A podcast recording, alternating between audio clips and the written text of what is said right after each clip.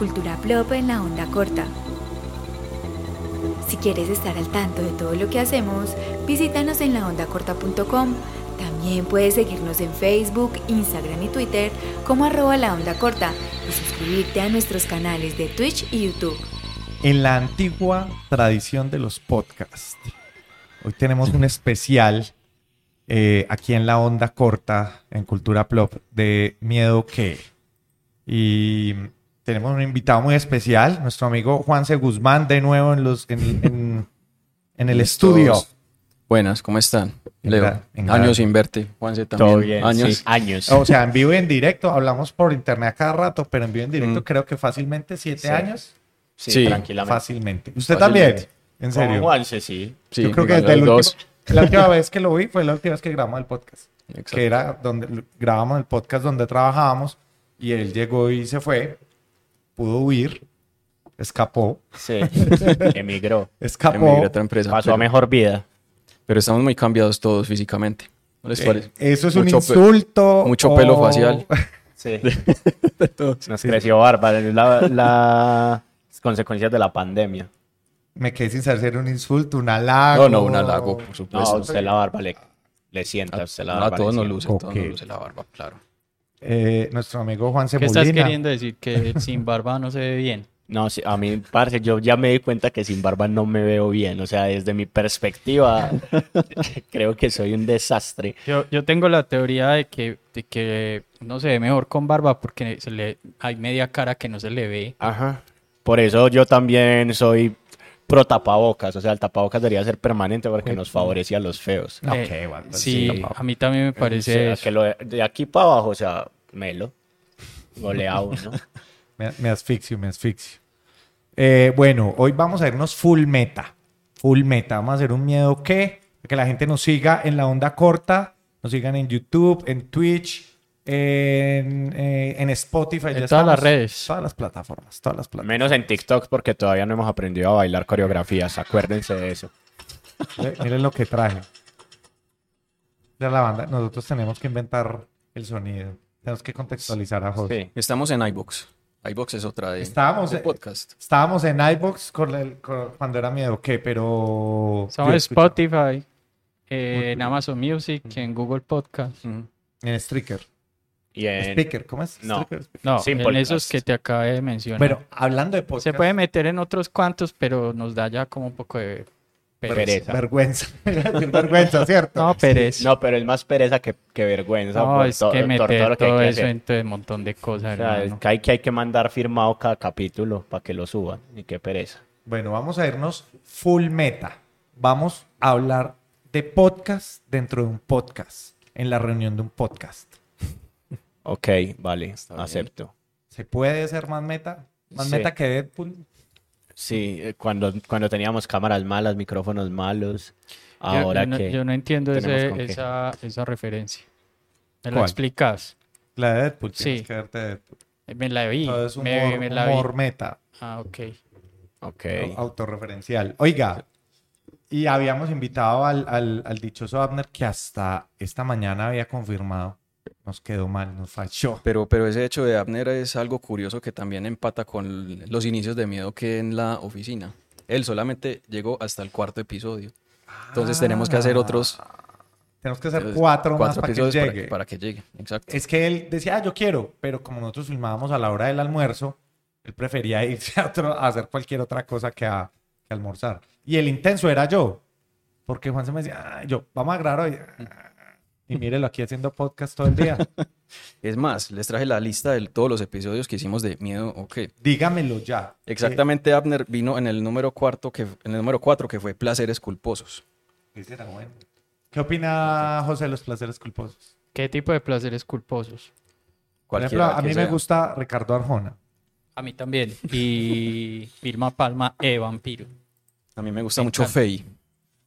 Azúcar amargo me ¿Cuántos enloquece años? en las fiestas. A mí me gusta mucho la voz de Jesse y Joy. Yo no sé cuál es Jesse y cuál es Joy. Son hermanos. Sí, pero ¿cuál es Jesse? ¿La niña o, o el man? ¿Y cuál es Joy? Joy, Joy es la vieja. Joy es la vieja, entonces Sí. me gusta la voz de Joy. Ok. Oh, sí, eso sonó bien. ¿Te gusta también Aventura o no? No. No me gusta el, el ese sonido romanticón. Con guitarra metalera. Ah, Pero venga, ¿cómo así que el cuarto era ese? ¿Y cuál fue el primero? El primero fue el piloto. Ahí discutimos por qué se iba a llamar miedo o qué. Entonces empezamos miedo y qué, miedo y por qué. Vamos a Ah, discutir ese nombre que nadie sabía por qué lo... lo ¿Por qué nos íbamos a llamar mal. así? Y nos Exacto. presentábamos mal todo el tiempo. Exacto, y siempre diferente. Por ejemplo, la forma en que me presenté yo fui, fue saliste. Juanse con minúscula. Yo soy Juanse con minúscula. Ok, vale.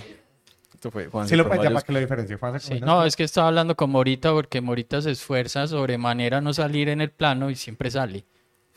Pasó, pasó por aquí enfrente. Se, se, se pasa, se pasa como así y hace Ya unas quiere. contorsiones y al final sale toda. Siempre. Venga, eh, esto es como dejémonos de vainas, que nunca salió la... la- Pepita Mendieta. Pepita Mendieta. Sí. Qué referencia que usted y yo entrenaba. Aquí es que yo no lo digo así. Pero no solo Pepita Mendieta, también el Tuto Barrios. Nunca salió. Entonces Morita es el personaje que nunca ha salido. Es una, también es una referencia de televisión colombiana. Sí, de televisión colombiana a una... Don Hugo Patiño, que en paz descanse o todavía está Sí. vivo. No, él ya que en paz descanse. El príncipe de Marulanda, yo creo que sí. No, sigue falleció, vivo. claro. No, él no salió No. por ahí, no. Cuchito todavía dando lanzados felices. Si todavía está vivo, Sí. huevón. Sí. Tiene 92 años. Este 92 señor. años. Sí, yo. Mi mamá rumbea con los desados felices. Tiene un año más que mi abuela. No. No. Ah, Venga, caray. cuéntala, por ¿Qué más, favor. ca- ¿Qué más episodios? ¿Cuántos episodios alcanzó a ver de ese podcast? 14 episodios. Es más, hay uno perdido. El 14. 11 Ay, marica, yo pensé que éramos más Más- inconstantes. fue, fueron 15 realmente porque el 11, el 11 original nunca salió porque tenía un sonido asqueroso. Dato. Y lo más increíble de todo es que duró dos años. El primer episodio fue 2015 y el último 2017. 2017. Tan inconstantes que fuimos y se du- duró todo eso. Siempre se pudo. ¿Cuál fue el Entonces, segundo por ejemplo, el, episodio? se- el segundo fue spin-offs de televisión, series y películas. Ay, eso, Con o sea, eso que eso ya lo habíamos, ya lo habías hecho. Sí, con eso No, aquí- qué pero es que me paila parece muy exitoso. Lo, es un, un Yo ese programa no lo entendí. Sí, me di cuenta. Creo que no hemos entendido ningún cultura plop hasta el momento. La verdad. Pues aquí hay disculpa la sinceridad, amigo. Pero llegó. Eh, entonces, ¿hoy de qué vamos a hablar? De los podcasts. ¿Qué vamos a hablar de podcast? De si consumimos podcast. Sí. Yo no Sí, consumo podcast en audio casi. Hay uno de Spotify que me gusta mucho, que es como un señor de filosofía, pero nunca lo volví a hacer. Eh, y sí consumo Twitch todo el tiempo. Yo no le Pero para mí, yo no sé si eso entre dentro del género podcast. Ah, Sí, pero ¿qué ve pero es usted? que- Pues yo no veo gente jugando. Ve gente hablando, es Ve- video veo podcast. Sí, veo gente hablando, pero gente hablando de juegos, pero no jugando. Eh, entonces, sí, eso se puede llamar podcast o qué, o no. Pero Sí. están como organizados en temas, son constantes en cada cierto día de la semana vamos a hablar de algo, tratan como de innovar en esos temas o No, es lo mismo así, se sientan tres manes a hablar lo que salga, mierda. tema que salga. ¿Cuál fue el primer podcast que usted realmente fue fiel?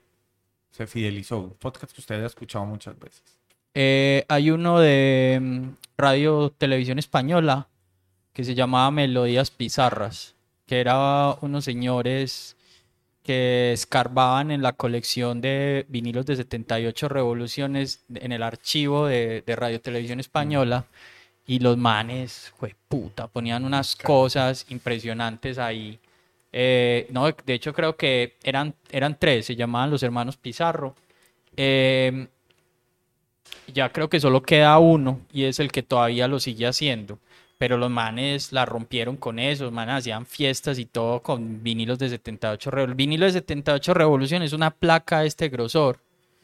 Y, y hay que tener mucho cuidado con él porque eso medio se pega con algo y de una se astilla y se, se parte. Eso es como una porcelana. Entonces, eh, esos, esos discos allá en, la, eh, en el archivo de Radio Televisión Española los tienen así como súper guardados, pues, y los manes les permitieron como escudriñar en eso. Entonces, cada, cada 15, creo que era cada, cada 8 días o cada 15 días, los manes hacían como una selección de lo que encontraban y hablaban del tema y lo ponían. Ese ¿De qué, de qué podcast año me está hablando parece usted? No, marica, más llevan haciendo eso por Pero ahí. usted cuando lo escuchó, Por primera vez, como en el 2001, más o menos. o sea, todo el surgimiento del podcast. Y Juanse Molina, ¿Qué?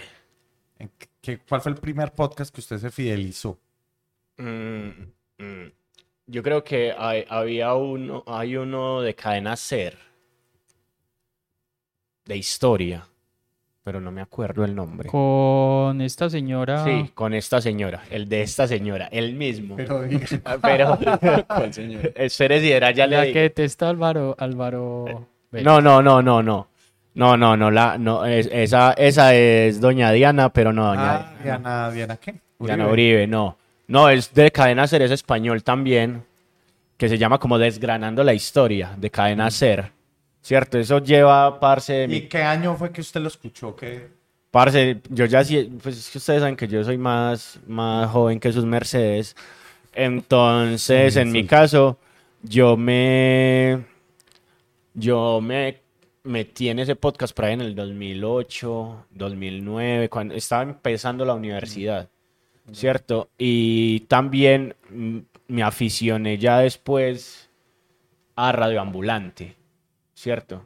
No lo escuché, no lo conozco. Y Radio Ambulante, pues hoy en día es casi que un caso de éxito del podcast latino, porque esa gente mueve mucha plata, mueve muchas convocatorias, trabaja con, con ¿Es NPR. colombiano o es de dónde? No, eso es un montón de gente, parce. O sea, Es internacional. sí es internacional y lo que hacen es contar historias y periodismo y crónicas súper tesas al respecto. Entonces, por ejemplo, eh, aún lo sigo escuchando. Es más, ahorita viniendo para acá estaba escuchando uno que la verdad no me gustó, fue me, me pareció un poco creepy, que es la historia de un man que hace estudios neurocientíficos en ratones y adoptó una, uno de sus ratones y le construyó una casa. Es muy, muy raro. Entonces dije, como, como creo que no, no soy su público y pum, lo pasé y puse musiquita, pues.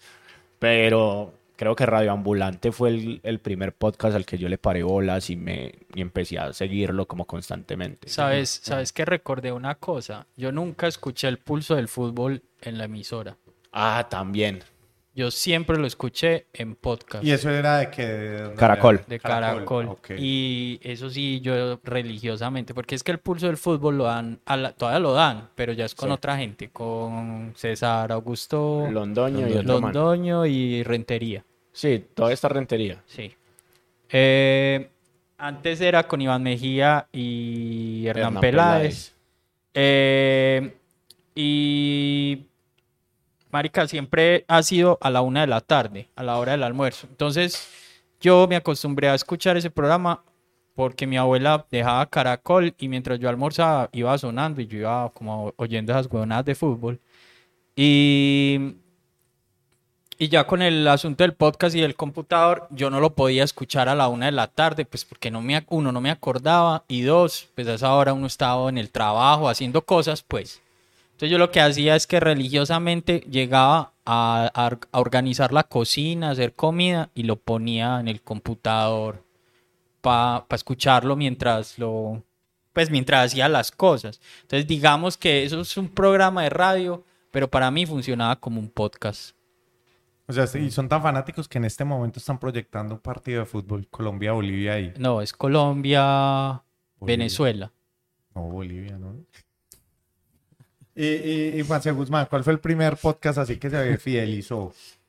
No, para los podcasts he, he sido bastante malo, he sido Ah. muy bueno para lo- los programas de radio desde que era muy, muy pequeño y pues que de- antes de venir estaba como pensando en eso, como que esa inquietud de crear un podcast a nosotros pues que tenemos ya cierta edad, nos pues esa inquietud nos la picó fueron los programas que escuchábamos cuando estábamos niños, ¿cierto? Em, de pronto el primero que me tocó a mí fue el de Martín de Francisco y Santiago More por la tele que lo grababan en Bogotá, pero igual la señal llegaba aquí por... ¿Eso era radioactiva, sí radioactiva, o qué? era radioactiva. Entonces, por alguna razón que todavía desconozco, eh, cortaron la señal de Bogotá y en Medellín tenían ya pues cier- cierto éxito esa retransmisión de ellos. Y aquí fue cuando consiguieron a la gente de Zapepelele y y empezaron con ellos, pues los supositorios, hacían los supositorios que eran espacios muy corticos, por la, los hacían solamente por la tarde. Por la mañana tenían el, el programa, pues la tele de estos manes. Eliminaron el, el programa de por la mañana y ya como buscando llenar ese espacio fue que crearon el gallo de radioactiva y ahí ya Ahí me... estaba Regino, ¿no? No, No, todavía no. todavía. Regino llega a Veracruz Estéreo. O sea. Las Reginotas fue en Veracruz. Sí, la Reginotas fue en Veracruz. En, en Radioactiva estaba Zapepelele, pero esa primera formación de Zapepelele, o sea, Max Milford, Ah. Los que se Eh, reunieron Diego estos días, Cardona, ¿no los? Diego Cardona, Y- Diego Peña y Andrés Vargas. No, sin Diego Peña. Peña, Peña todavía Andrés. Vargas. Peña no Vargas. estaba Sí, ahí. sin Peña. Andrés Vargas. Y había otro man. Milford.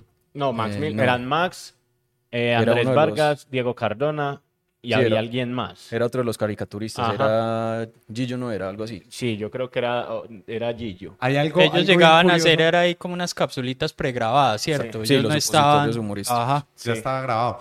Algo muy curioso es que de las, de la, en YouTube hay unos programas de Zapepelele súper antiguos y lo subió fue este man.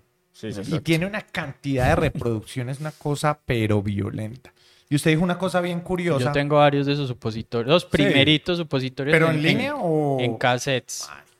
Que estamos Eso. esperando. Pero tengo muchos. Suba eso.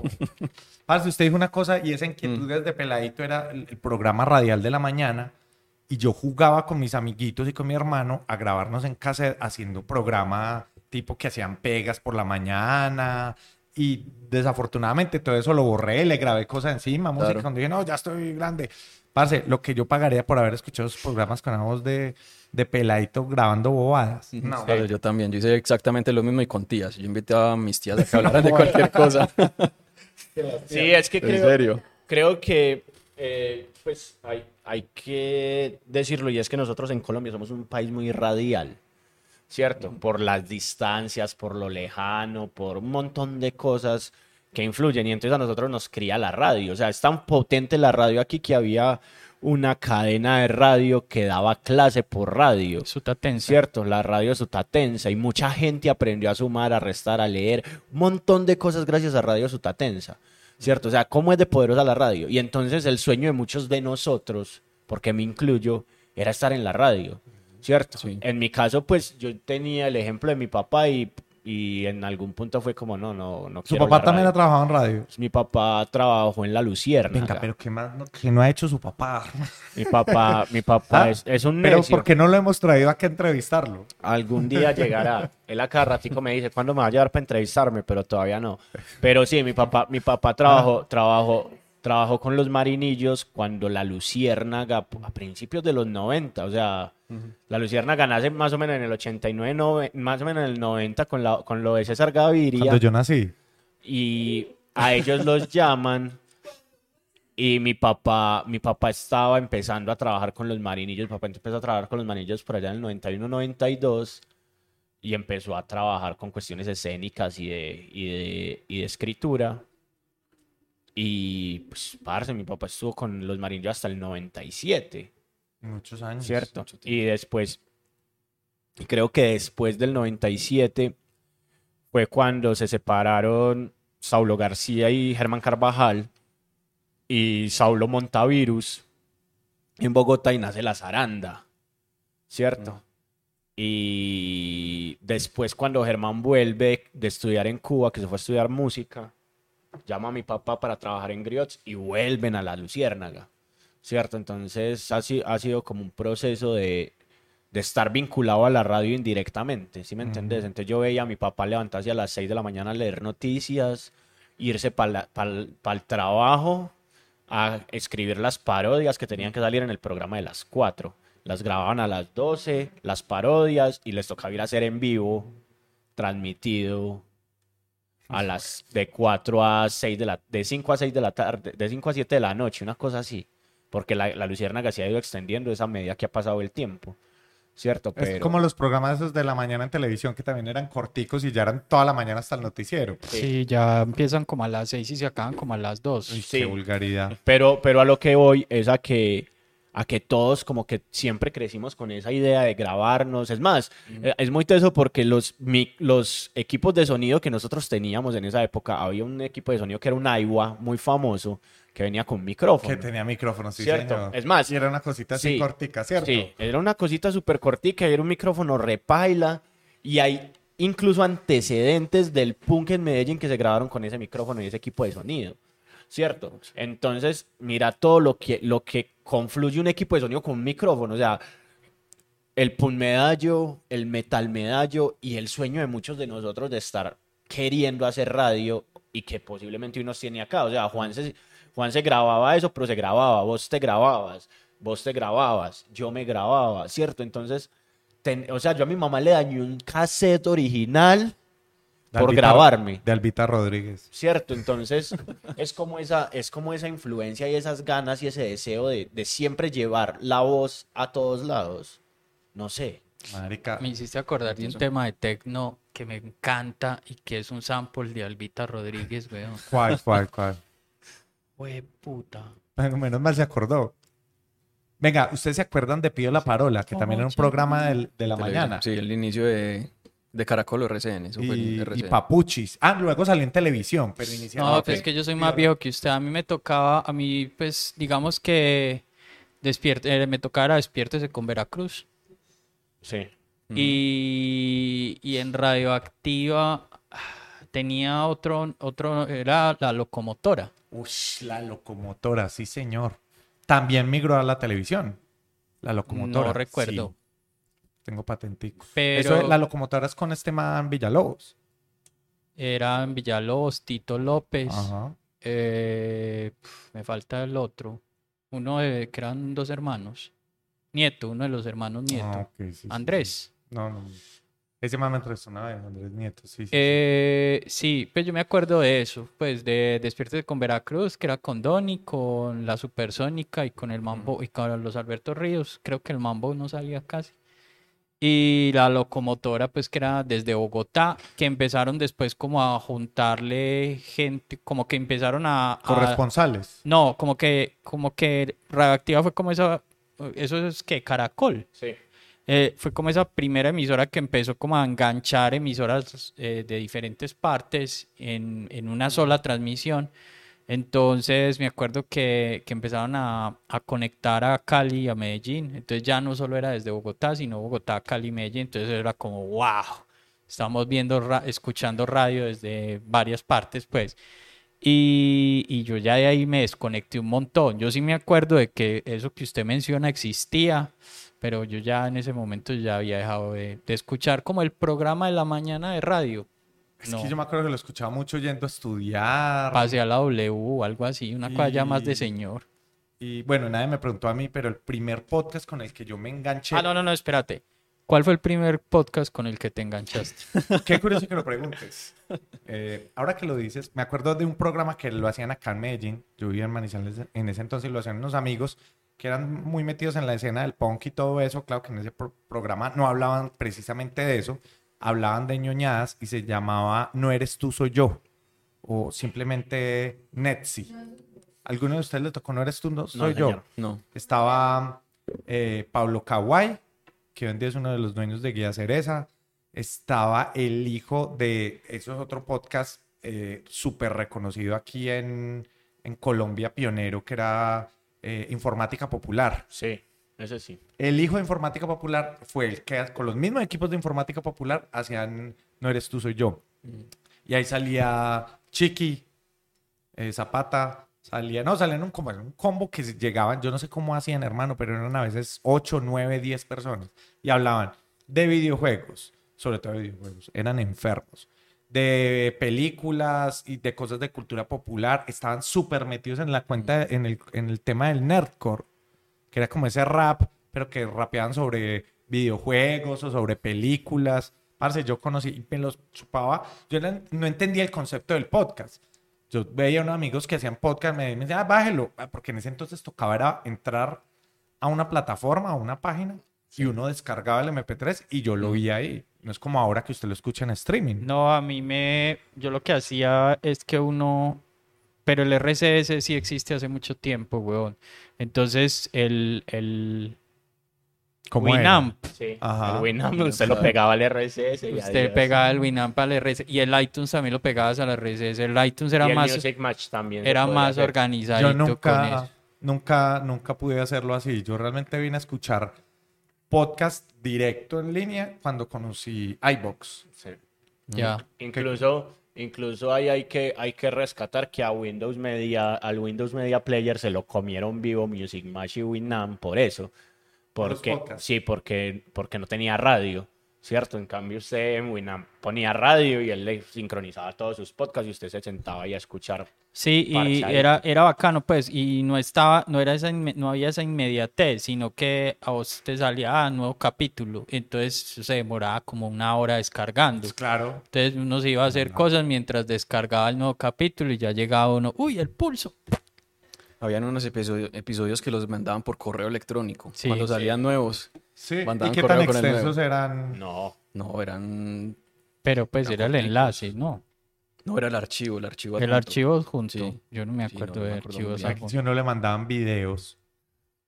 También mandaban videos. Pues ahora todavía, pero digo en ese momento que era tan pesado y todo, y le llegaban unos videos. Y uno, video por había, yo, yo en esa época, pues como hacia el 2002, 2003, eh, me volví muy entusiasta pues de lo que se llamaba la cultura libre. ¿Qué es eso? La cultura libre es eh, mm, cultura hecha bajo, bajo Creative Commons. Creative Commons. Ah, ya, ya. O sea, que haya una licencia, pues, pero no usufructo. Es una cosa, pues, Sí, que no le gane plata con eso.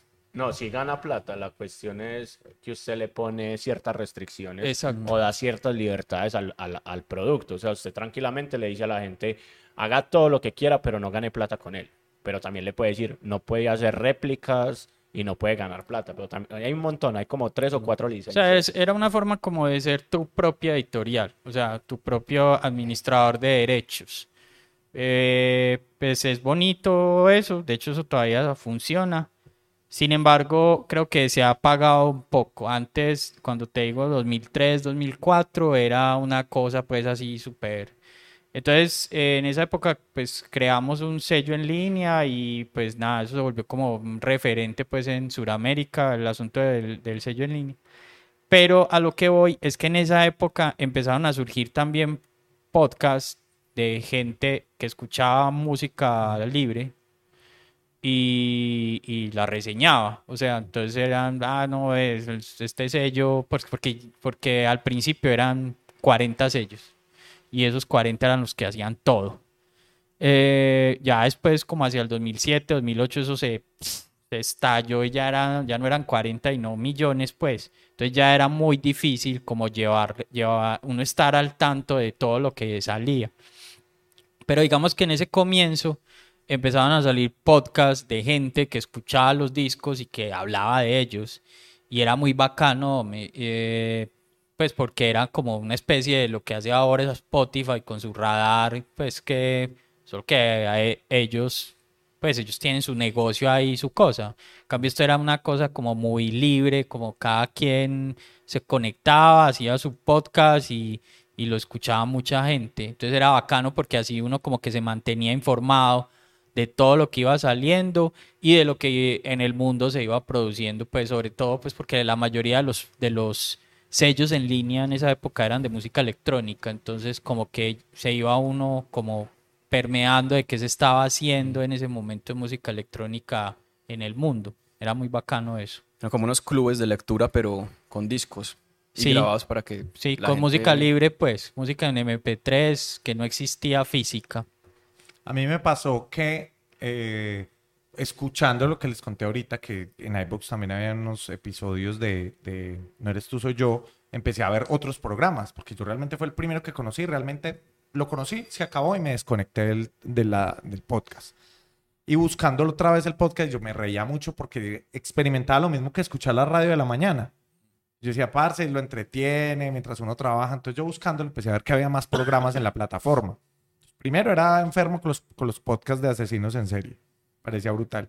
Y encontré un podcast venezolano, me regañó Morita, un podcast venezolano que se llamaba em, eh, que se vayan todos, que era el profesor Briseño y otros dos que inclusive tenían la historia al contrario, que ahora sucede mucho, y es que inicialmente era un programa de radio y migró a podcast. Y tiene una cantidad de episodios, episodios, una época en que se acabó del todo y renació y, y dio olor a otros 6, 7 años. Ahorita otra vez, pues por un episodio de maluco que pasó, pues volvieron a parar, pero ha un podcast que yo me sentaba a escuchar Venezuela y era súper constante. De- y después de iBox empecé a, a consumir los podcasts en YouTube, que ya venían inclusive con video, que es lo que está pasando ahorita. ¿Sí o no? Que está saliendo la gente y, digamos, yo en este momento consumo los podcasts en YouTube. Sí, yo también. Yo, ay, eh, eh, o sea, es que eh, me parece que es un formato cómodo verlos en YouTube, porque, eh, pues nada, uno prende el televisor y tan, o en Twitch, lo mismo, uno abre la aplicación de Twitch y tan, sale. Eh, mientras que como ya en MP3 o en audio, tienes que, no sé, me parece como más, Es que yo no más creo que alguien, ahorita ya. la gente descargue. En Spotify Claro mucha gente los escucha. Hay gente que, de- con quién era que estamos hablando con vos, que la gente los descarga y los echa al USB para seguir escuchando. No, Yo, Al pero iPod. conmigo no fue porque yo soy un entusiasta del streaming. hermano. Cierto, es que- Al Yo- iPod. yo- sí, porque es que pana, o sea, no. O sea, la- lo descarga, lo mete en una memoria USB, en, una, en un reproductor MP3 que compró en 2006, De 250. 512 Esos megas. De iPod, esos 256 primeros, megas. El mío era pantalla. 256 megas. Casi me matan hace tres años por él. Ajá. No, no, no, no, no. Marica, es que llegó un momento en que el podcast tuvo un auge, el, el berraco, digo yo, corríjanme ustedes, eh, la segunda mitad de la década del 2000, 2005, 2010, y luego desapareció. No, yo, cre- yo creo que el- ese auge del podcast Es previo. es, no, es post. Es más o Mucho menos, después. o sea, es más o menos entre 2009 y 2012, 2013. Sí. ¿Cierto? Sí, porque viene con una cosa que es con el, el streaming de televisión o el streaming de video. ¿Cierto? Entonces es- eh, empieza a moverse esa tecnología de hacer streaming en video y hacer podcast. ¿Cierto? Y, y hubo, parce, habían, yo conocí gente en Perú, en Argentina, en Uruguay, en España, que hacía eso, hacía streaming y hacía podcast, y hacía streaming y hacía podcast, y, y eran meras redes, o sea, uno te decía meras redes a través de un blogspot, a través de un montón de cosas, y todos dijimos, parce, esto es el futuro, ¿cierto? Y con esto nos vamos a tapar en plata, porque te lo digo, te lo juro, todos decíamos que eso era el futuro y nos íbamos a tapar en plata. Y llegábamos a hacerle las propuestas comerciales a, los, a las empresas y las empresas nos decían, ustedes están locos. O sea, ¿cómo, ¿cómo me va a decir usted que la gente va a querer descargar un, un archivo de audio con un programa de una hora en el que hable usted para escucharlo después? ¿Cierto? Lo mismo con el streaming. Nos decían, ¿cómo le ocurre a usted que vamos a tener streaming? ¿Cómo, cómo que televisión, que, que, video en vivo por internet? Eso es y imposible. espera, no, y, y no solo lo imposible, sino que cuando ya era posible, la gente como que Sí. es más lento, es menos práctico que la televisión. Sí, entonces entre 2010 y 2012 hubo un montón de gente haciendo de eso, haciendo streaming y haciendo podcast y haciendo streaming y haciendo podcast con 10 escuchas, 30 20 escuchas, 30 escuchas, con 10 views, 20 views. Pero uno finalmente, yo, yo me pongo como desde el lado romántico de esto y uno, uno finalmente sí hace esto para que tener dos millones de escuchas. No, ahí, ahí es donde, ahí es donde, donde entonces e- entra la situación y es que mucha gente que entró con la idea de negocio que era la que tenía generalmente los equipos, dijo como no, pana, esto no está dando, yo tengo que poner esto aquí para producir otra cosa. Y entonces muchos quedaron como en el limbo, Choneto. ¿cierto? Entonces fue como, parce, ¿qué hacemos? ¿Cierto? Entonces se crearon nuevos sitios web, se crearon fue más microformatos y microcápsulas, YouTube empezó a monetizar duro, y entonces con, con la entrada de monetización dura de YouTube, que era muy fácil de monetizar, toda esa gente que estaba haciendo podcast y toda esa gente que estaba haciendo streaming Esto fue lo que pasó. se mudó a hacer fo- microformatos en YouTube, a hacer videos de 2, 3 minutos que les pagaran, eh, me acuerdo, a usted le pagaban 4 dólares por mil views en Estados Unidos. ¿Cierto? Entonces, ¿Cuánto? ¿Se acuerda que YouTube tenía un límite? sí, Ah, inicialmente era que 15 minutos 15 o menos. minutos. sí, 15 minutos. Más de 15 minutos no, No se se podían subir. subir. Entonces, mucha gente se mudó a hacer videos de dos o tres minutos. Entonces, vos hacer videos de dos o tres minutos, haces tres a la semana, cuatro a la semana, que hacer un podcast o un- una transmisión en vivo te quita una hora. Sí. Y entonces, parce, por eso tenemos youtubers. Porque mucha de esa gente se empezó a, a lucrar y a hacer plata de eso. Y tenemos esas mega estrellas de, de ¿Y YouTube. usted no le parece que YouTube era muy por el estilo de lo que pasaba con el mundo de Wayne? Que era señal, sena- señal como cerrada, que producían, que los, la misma gente hacía sus propios programas. Eso pasaba en Estados Unidos. Aquí en Colombia llegó a pasar algo similar. No. ¿Cierto ¿Cómo se no? llama esa película de Jack Black en la que él tiene un alquiladero de, de VHS? Alquiladero de VH. Sí, Ah, esa película es una chimba. Que ellos mismos que hacen, ellos las, películas. películas. No me acuerdo, pero sí, ya sé cuál Bacán. dice usted. Es muy Sí, chimba. es básicamente eso, pues. Es como Lo que usted dijo ahorita. romper esa barrera. que, que si uno realmente espera, por ejemplo, cuando uno grababa lo- estos programas en, en cassettes, uno quién lo iba a escuchar. Es más, ni, ni la familia lo quería escuchar. Uno volvía, uno lo hacía para uno, para sentarse uno a escucharlo. Cosa que todavía hago. Yo grabo cuando salen los podcasts, me siento a escucharlos. Ay, qué belleza. Me encanta, me Pero encanta venga, que después de la caída, después de la caída de, de- del podcast que usted lo identificó muy bien, pasó muy curioso cuando nos dio la inquietud de, de hagamos un podcast y nos burlábamos mucho y decíamos, pero pues, podcast ya en ese momento que nosotros dijimos era, eh, eso fue que 2015, 2014, 2015. 2015, el primer episodio. 2015 el primer episodio ya era en teoría un formato muerto. Sí. Gol de Incluso- Colombia contra Venezuela. Gol, gol, gol. Yo no sé nada de fútbol. Y eh, inclusive por eso empezamos con esa frase, en la antigua tradición de los podcasts, como que estábamos haciendo una cosa que ya nadie hacía, Ajá. ¿cierto? Y yo me acuerdo que lo subíamos a iBox y YouTube.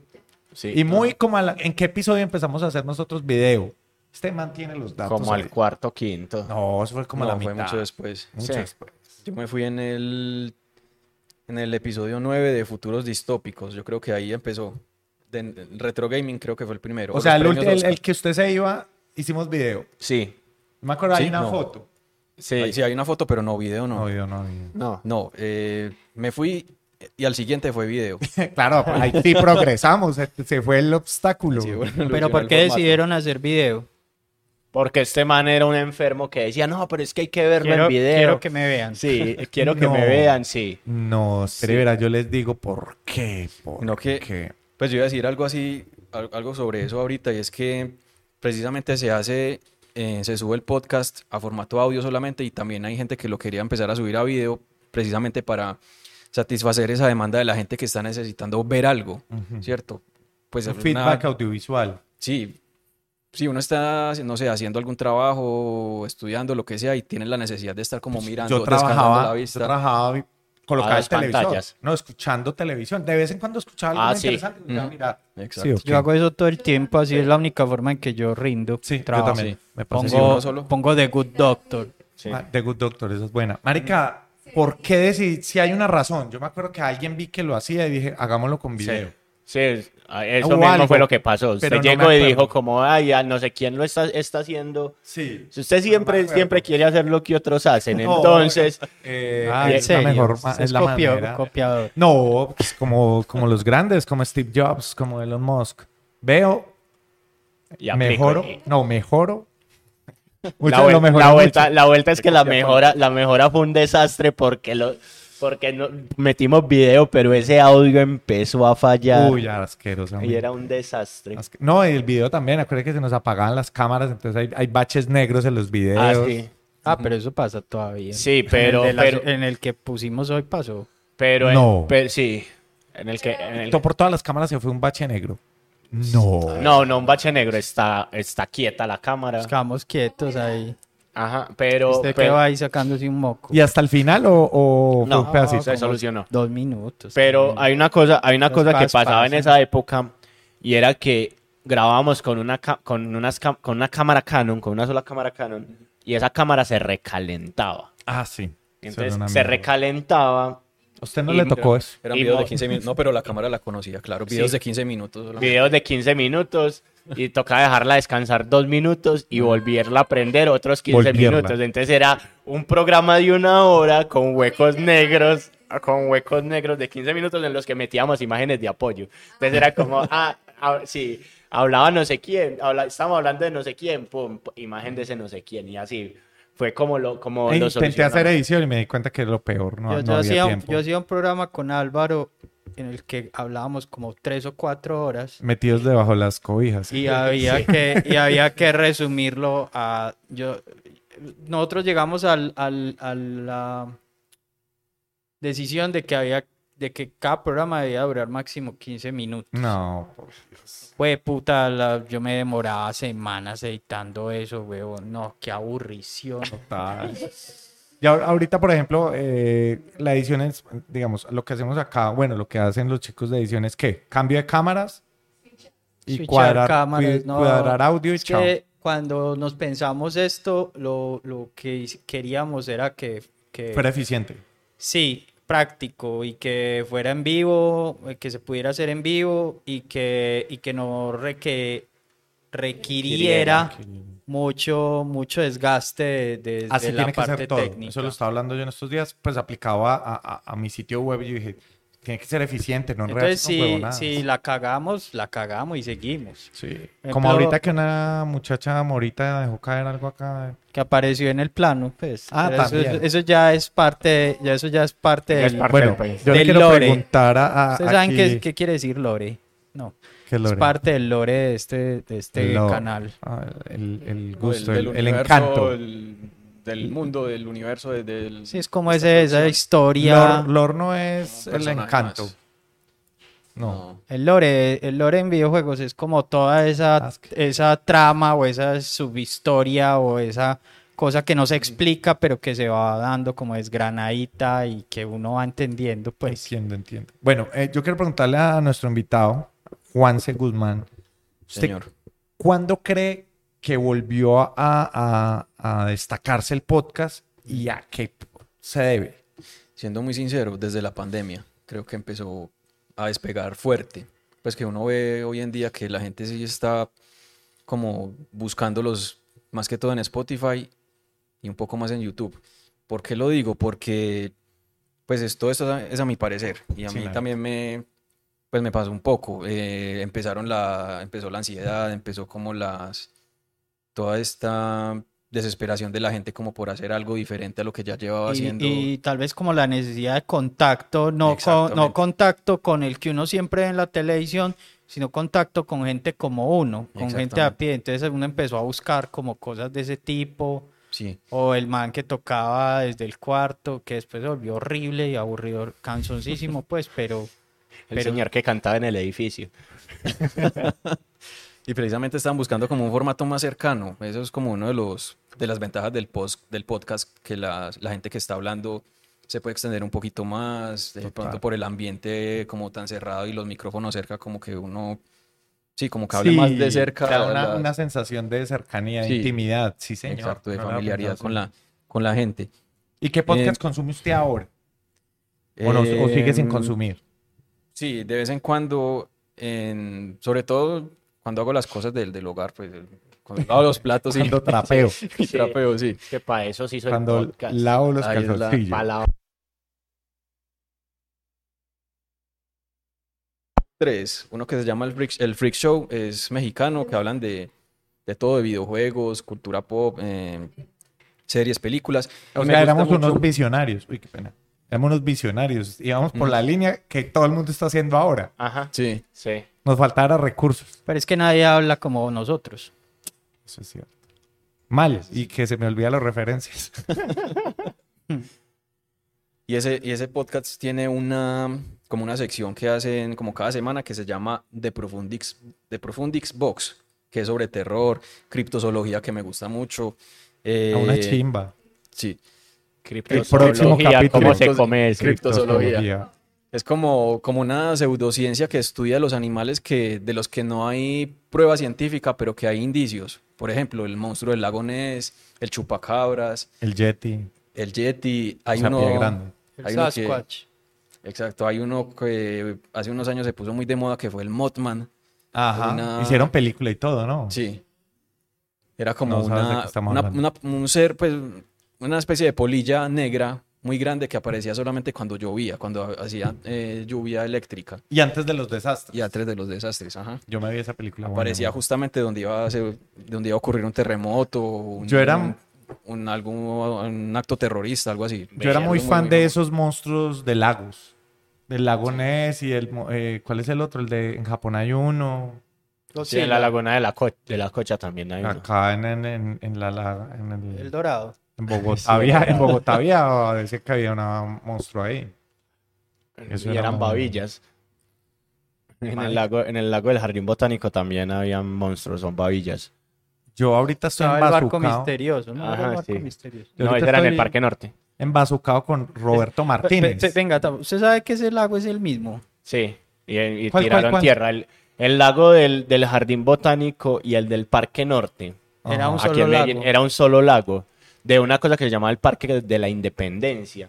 Era de ese tamaño. Y le echaron tierra para poner una calle. Atravesar ¿cierto? Carabobo. para atravesar Carabobo. ¿Cierto? Y para atravesarla de abajo. Atravesaron Carabobo, que es inmensa, y ya. Y luego atravesaron otra. Creo que es Bolívar. No, Bolívar es hacia arriba. Atravesaron, atravesaron una más abajo, que es que, en fin, tenemos dos calles donde hab- había un lago. O sea, donde está el Parque Explora, ahí había un lago. Y era un lago gigante. Marica, hay fotografías de eso. Sí, Sí, claro. señor. Eso Hay se muchas. llaman los baños, se llaman los baños de qué? De la Independencia. Yo, Yo, me cuando acuerdo que era como el trabajé, Parque de la yo cuando trabajé en moda me tocó hacer mucho eh, trabajo con relación a ese, a ese lago. Y me parece un desastre ambiental terrible, pues, pero pues ya es así. Es Así como... canalizamos un río. Como... ¿Cuánta gente murió canalizando ese río? Pero se ¿Sí? logró. Cantidad de gente. Pues mira el, el, el- el Parque Simón Bolívar en Bogotá, donde hacen, donde están los escenarios de Rock al Parque. Es un lago por debajo. O sea, hay gente que cuando está tocando. Yo me acuerdo de un concierto que estaba abriendo Kraken Sinfónico, la banda favorita de José. Y, marica, o sea, se sentía como si estuviera parado en agua, weón. O sea, hacía así el piso. Impresionante. Kraken. Bandota. El Kraken. Kraken también es un bicho Sí, el de eso, Kraken ¿no? es un Sí. criptozoolo. ¿Qué? No, pero eso es más mitología. Eso es más mitología. Sí. Ah, ok. Como Tulu. El hombre caimán. Chutulu. Que nunca nadie ha- El hombre caimán que eso. vende, que vende tulas en, en los semáforos en Barranquilla. Ese es otro ser de la, La marimonda. No, era No, el hombre caimán. El hombre caimán. El hombre caimán. Mortal, mortal. Bueno, ¿y ustedes Álvaro qué, Lemon. qué podcast consumen ahora? Ustedes no han dicho. ¿Qué podcast todos los que hacemos? Sí. Y aparte de los de... No, de- nos queda tiempo. ¿Y por qué canal? ¿Por qué medio? Por laondacorta.com. ¿Por qué plataforma? Ah, por YouTube y Laondacorta.com. Twitch y laondacorta.com. Que ahí está el streaming. No, en, en mi caso, yo sí, yo escucho de todo, parce. O sea, me enganché mucho en pandemia a los podcasts de comedia. ¿Cierto? Entonces empecé a escuchar Malditos Vecinos. Ah. Estuvo estos manes de Con ánimo de ofenderte tuvieron un programa que me parecía una chimba, una El chimba que se llamaba, Podcastinando. se llamaba Podcastinando, que me parecía brutal.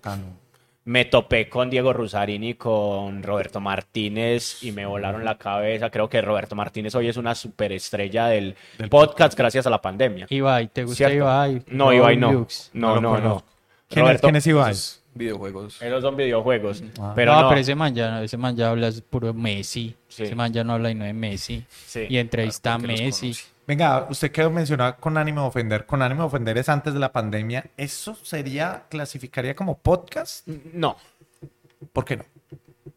Y sustenta tu respuesta.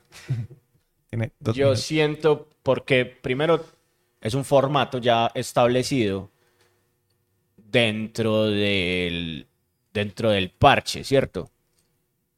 Y siento que por todo el machetazo que lleva en edición, ¿cierto? Cierto. Y que no es portable. ¿Cierto? Solo, Sí. solo lo encuentras en una plataforma. No, pero sí está en Spotify ya. Pero Pero no, a veces no se entiende, sí, Sí. no está pensado Ah, para el solo lo escucho, Sí, porque a veces hacen exacto. Cosas, hablan de cosas que suceden, Ahí, pero en, en muchos podcasts están cayendo en eso. sí. Que, Y- ah, yo también salgo en audio, pero ustedes se lo escuchan en audio, ay, mire, y hablan Exacto. de cosas que vean. exacto. ¿Y usted cómo- Por ejemplo, por ejemplo, hay, eso nosotros tratamos aquí siempre, pues ahí cuando hablamos De de, juegos, o cuando hablamos de discos, o cuando hablamos de libros, pues tratamos de, pues sí, como tenemos el video, pues ponemos la carátula o el, o el video eh, o el libro o lo que sea, lo ponemos aquí al lado.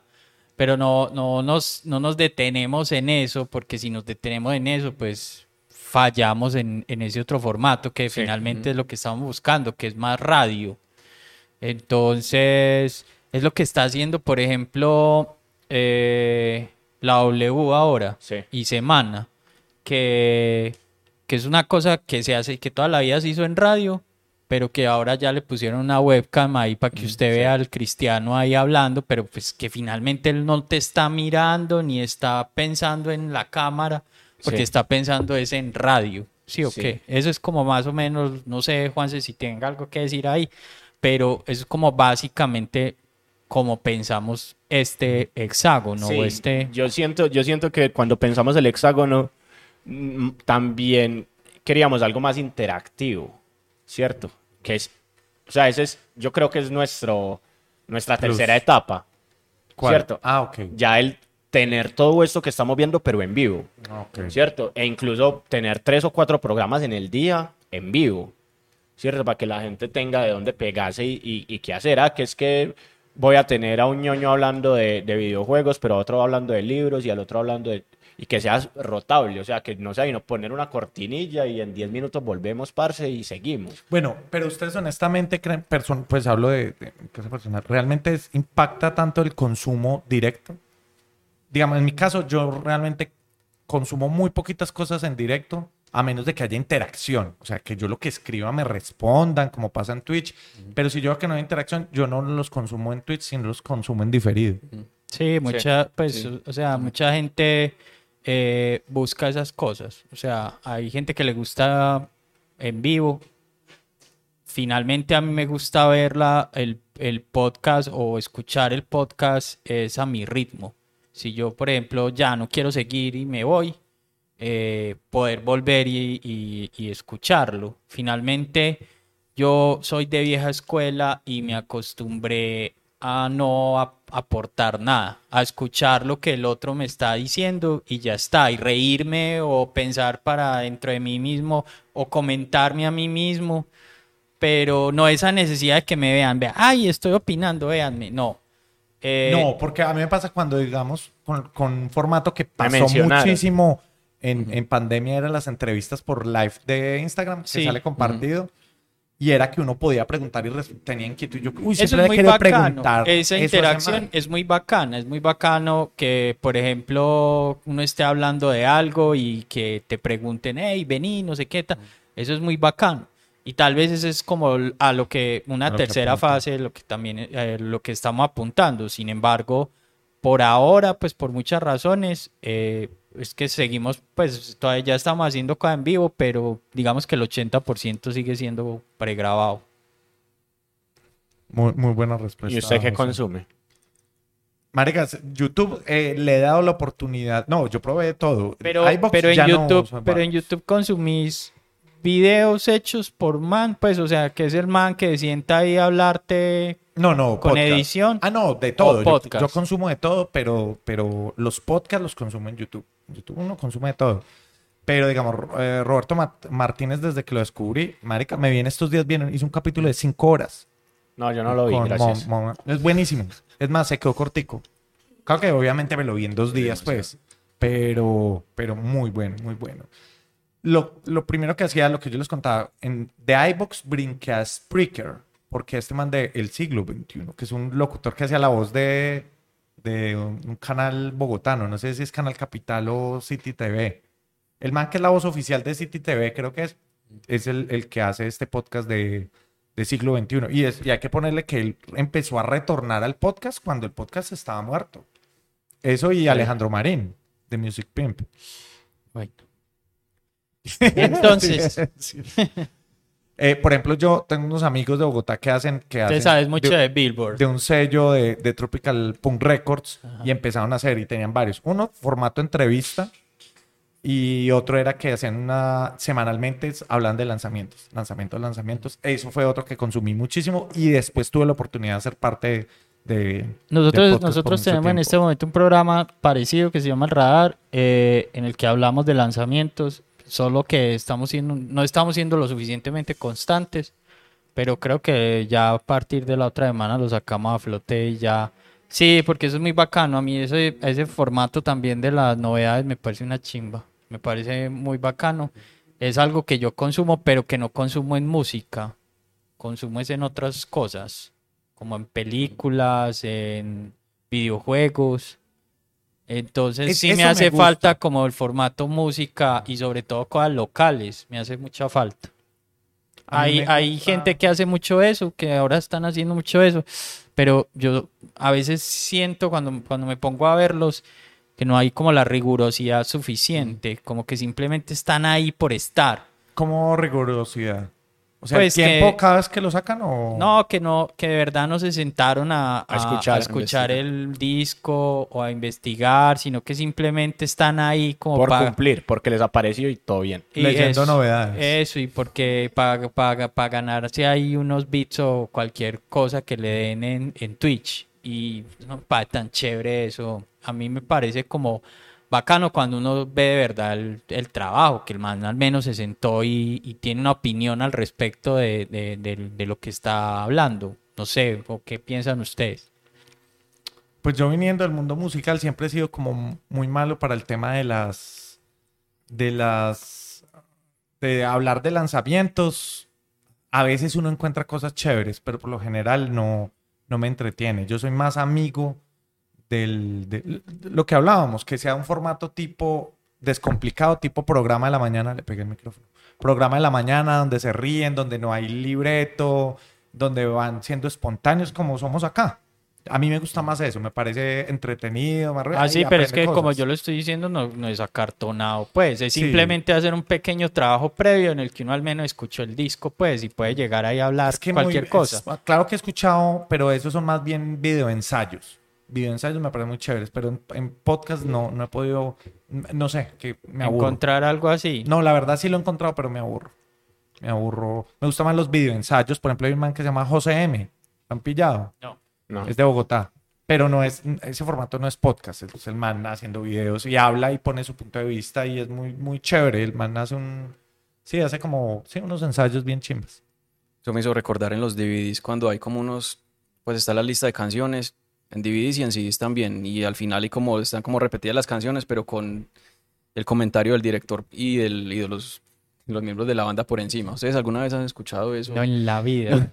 Yo compré, yo compré una edición de Gilmore Girls.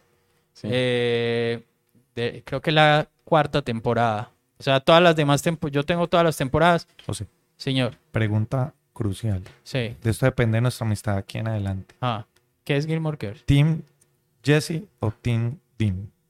Jesse. Eh, no, eh, a lo que iba es que hubo una de las temporadas que la compré con esas cosas. No, que vamos a ver esto qué. No, marica, o sea, no alcancé ni 3, 4 minutos. Eso es muy cansón, ¿o qué? ¿O a usted le trama? No, no, no, para nada, no. Antes, En, en música no lo he intentado escuchar, pero en. Y es más, en Spotify lo suben así los álbumes con sí. ah, canción con comentarios. Pero películas sí me parece chévere. Sí. Algunas. No. Algunas. Sí, no, yo un ñoño. que pero no, que- ¿te acuerdas que ahí si nos? La relación se cancela. no, pero hay películas donde dan datos interesantes y cuentan Vea, curiosidades. entre a YouTube, Sí. busque Los Benjamins, guion Noche de Entierro, y pone el minuto 3. Así, minuto 3 cerrado. Ya. Hasta ahí llegamos. usted. ¿Usted sabe cuántos, cuántos eh, views le va a mandar usted a esa canción? La voy a poner para averiguar. Vale, vaya, Vamos vaya, que en serio. ¿Cuántos views le va, a le va a sumar usted a los Benjamins ahí? No, pues ya tienen mill- millones, cientos de millones. Uno más, uno menos no les va a sumar. Está pues. pendiente, preocupados por el partido. Ya ganó Colombia. Eh, Uy, spoiler. Si pero, no sabía. Pero, Si no se han visto el partido, no me oigan. pero sí, yo siento, yo siento que que el podcast tiene una cosa de un resurgimiento también en una masificación, cuando las plataformas de streaming lo acogieron. ¿Cierto? El día que Spotify dijo que voy a hacer pod- voy a permitir el podcast, Spotify Podcast, que la gente suba sus, cosas- sus, sus archivos a podcast, vea, Sí. Es que, esas, es que esas plataformas que solo tienen podcast, como a mí se me hacían como inviables, la verdad. Se me hacen aburridas, de Sí. hecho. Porque es que yo quiero lo que me pasó a mí hoy con, con Radio Ambulante, ¿cierto? Quiero escuchar Radio Ambulante, pero si me canso, quiero poner una canción, ¿cierto? Porque creo que también es la magia yo ser el, el DJ de mi emisora. Y. uy, DJ de mi emisora. Ok, el programador de mi emisora. Pero es, es eso. O sea, en, en algún punto uno quiere cortar esa cosa. Y, y mira que fue, ha sido tanto el auge que, que eh, Apple mudó iTunes, ¿cierto? Y creó Apple Podcast. Google creó Google Podcast. Y todo el mundo está Pero haciendo Google podcast. Podcast es súper aburrido, weón. Sí. Sí. Que no tiene como una... No es amigable, no es amable. Es como un, Un es enlazador. RCS, un RCS ahí tirado Ajá. y ya. Es un enlazador para que vos aparezcas en las búsquedas, pero creo que no te aporta mucho a nivel de plataforma. Pero en el momento en el que una plataforma como Spotify, que es tan masiva, así pague una pelle, le llegue a la gente, le, le llegue a la gente con tu podcast, empezó a hacerlo masivo. Y sobre todo que empezaron incluso a crearse aplicaciones para que usted no hiciera sino grabar desde acá. Ah, sí, eso Entonces- vi yo. Entonces la gente graba desde, desde una aplicación del celular y de una está subiendo a Spotify. Ustedes, ustedes, eh, eh, Juan se me hizo recordar algo. ¿A ustedes, ustedes se acuerdan de una cosa llamada NetVibes? No. ¿Qué No. era?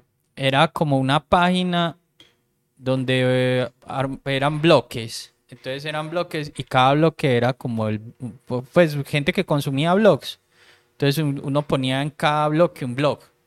Entonces eso era como un archivador de RSS de todo. Entonces uno ponía en este, en esta pestaña solo pongo podcast, en esta pestaña solo pongo eh, eh, blogs de videojuegos, en esta blogs de música, en esta blogs de no sé qué.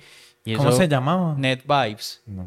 Y, weón, yo, yo me la pasaba horas en esa maricada porque ahí estaba todo lo que yo quería.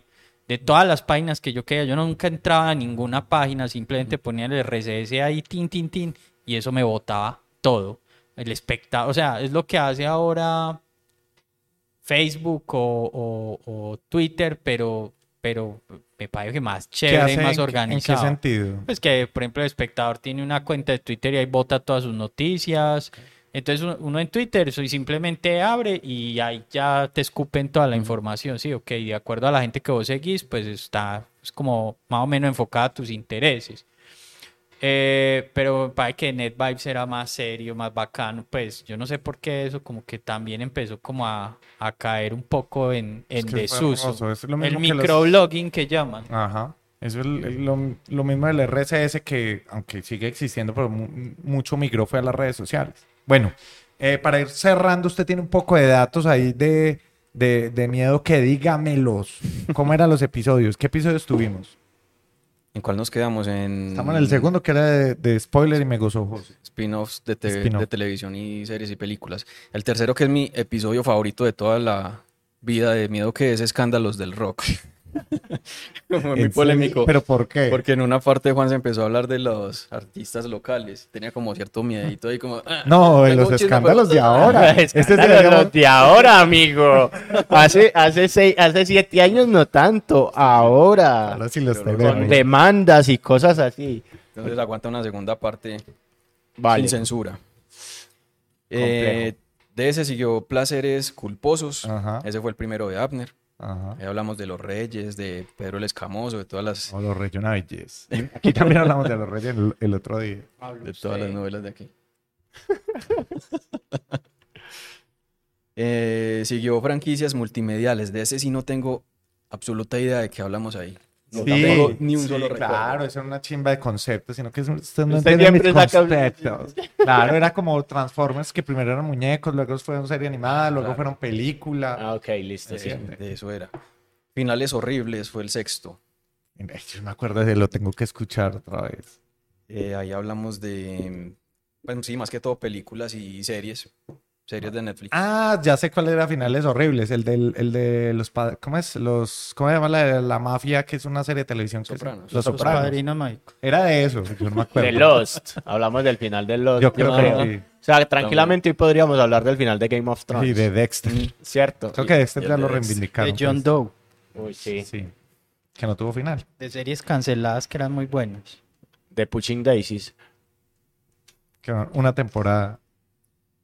¿Qué más? El ¿Qué séptimo episodio, secuelas de películas. Aquí pues también fue un montón, ya había mucho tema. Ese fue No, uno de pues, los más largos, uno de los episodios más largos. ¿Cuánto. ¿Cuánto era un episodio largo de nosotros? Para que vayan y hora, los más busquen de una hora. en YouTube. Una hora porque la hacíamos durante la hora del almuerzo. ¿Miedo o qué? Pero hubo unos corticos. Empezamos cortico y luego empezamos a cogerle gusto al, al largo. No, son, son... son horribles. El episodio número 8, yo no sé cuál es la, la obsesión de Leo con los reboots, las franquicias y secuelas, que ahí Ese. volvemos a hablar. Ese es Eh. mi favorito. Ese es mi favorito, el de los reboots, sí. Está obsesionado, le excitan, ¿cierto? Sí, sí. Es que hay demasiadas cosas que yo no sabía que eran spin-off y que no sabía que eran reboots y... Hablamos Bueno. hasta de series colombianas que salieron de telenovelas. Tipo El Man es Herman y todo ese tipo de Ah, cosas. imagínate. Puros spin-offs de, de telenovelas. Para mí ese es el mejor. Sí, sí, también es uno de mis favoritos. El 9, Futuros Distópicos. De este tampoco tengo recuerdo No, ninguno. ¿Ustedes Creo que hablamos de, de... ¿Cómo se llama esa película? De, que es un poco de... Mad Max. Sí, Creo no que sí, tengo ni porque que hablar, estaba de la moda. conexión mental. Que Acaba de salir. Estaba recién salida. Ajá. sí, esa- No, ese año esa película ganó Oscar y demás. Y después de... ¿Cuál Mad Max? La cuarta. Mm, Sí, la, Sí, la la que ganó Oscar. la- La, de Hardy. La de Furiosa. La cuarta. Sí. Furiosa. Y ya se habían visto las primeras tres. Sí, Sí. claro. Unos chinos lo ponían en Premier Caracol. Siguiente episodio, Retro Gaming. Aquí ya no estaba yo. De esos 10 en adelante. Yo no me acuerdo. ¿Qué más? Ahí al carrerón, léame. Ah, Retro Gaming fue cuando me llamaron al nuevo trabajo, ya me acordé. Ah, una vez lo llamamos por teléfono. Sí, pero fue visionarios. Es más, creo que los en vivos de Instagram eran nuevos y alcanzamos a hacer un en vivo en Instagram ahí, en un episodio de esos. Posible, pero no, fue un fracaso. La señal no, no ayudó. Usted no oía nada, no había feedback de nada. Exacto, el siguiente, premios Oscar. Ya hablaron en los premios Oscar. No ¿Recuerdan de tengo- qué películas? No. Sí, Ni, ni usted nos oyó, imagínese. Ese fue año 2017. No, ni idea, no me acuerdo de nada de eso. El siguiente fue Batman v Superman y Deadpool. La opinión de la película. Eran de las nuevos. películas. Ya estamos Recién opinando de películas. El siguiente, cancelaron Lollapalooza Colombia. A propósito del... Yo no me acordaba de eso. Ok, marica, no. Yo Estamos- eliminé eso de mi vida. Yo tampoco, pero estamos viviendo un, etor- un eterno, A usted le encantan los loops, yo sé. eterno loop. Acaban de cancelar el jamming. ¿Y con qué finalizamos? El último Acá no, lo cancelaron hace como ocho días. Bueno, ocho, para mí acaba de pasar ocho días. Y el último episodio fue Nostalgia Ochentera, número 14. Juanse, se- no, pero si Juanse no acuerda de los que están grabados. ¿Usted acuerda No. del que nunca salió? No, ¿De qué serie? yo no me acuerdo de nada. ¿Usted no acuerda De, de nada de lo que hablamos ahí, no. Ya toca rogarle para yo a Juanse grabemos. Juanse salió en todos. Sí, Sí. Usted y yo salimos en todos. Fuimos Sí, los únicos que salimos en todos. sí. Pues siempre la resistencia, pues, pero sí. Éramos la resistencia contra la insistencia porque usted es muy intenso. Y yo siempre soy como calma, eso se, se hace, pero usted no, lo tenemos que hacer. Y usted necesita ponerlo en el calendario y tener una fecha. entonces, Claro. Dios bendito. Antes, vea, todo lo tengo aquí al lado. No, ¿Qué no más? Yo veo que usted tiene copiado de más cosas Ya. que tiene. Los, no, los otros podcasts que escucho. Pues ya les conté el Freak Show, el de la criptozoología, otro que es de Wild Project. Wild Project. Ah, que yo lo he escuchado. Mi novia lo escucha mucho y me empecé a escucharlo. En estos días escuché que estuvo el este actor porno que vivía acá de Nacho Vidal. Nacho Vidal. Ignacio Vidal, sí. Ignacio, ¿no de qué? Sí, este man hace de seguido, pues sube todo el audio en Spotify, pero lo parte en muchos pedacitos en YouTube. Tiene su propio canal de Wild Project y, y ahí lo enfoca más que todas las búsquedas como de la gente y, y que el título esté muy orientado como a la, como a la polémica, como que... El, el es- clickbait. sí, que Nacho Vidal nos contó cuánto le mide el pito. Algo así. Ajá. Ese es No, pero es que lo que están haciendo todos ahorita, como sacan con lo, más sustancioso. Es más, una cosa que está pasando mucho en los podcasts, y es que el- lo más, lo más enganchante de toda la entrevista, si es una entrevista, lo ponen al principio. Si pillan como un pedacito del principio, como que dan un, un, un mordisquito del, Sí, del porque, tema y porque YouTube, YouTube, cuando usted lo deja ahí, él te reproduce 20 segunditos sin que vos lo le des play.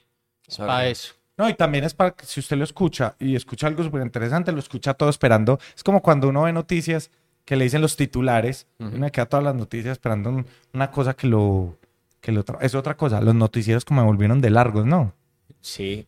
Eh, Pero Pero, si quieres, eso lo tocamos en otro tema, en otro Eh, programa, bueno, porque ya ¿Querés, se nos hizo querés largo. que el otro Sí. que el otro programa sea los noticieros se hicieron muy largos? No, yo, yo, yo quiero que hablemos de spin-off y... Pero ya hablamos de eso. Yo sé, yo sé. No, pues ya. muchas gracias. Esperé a ver.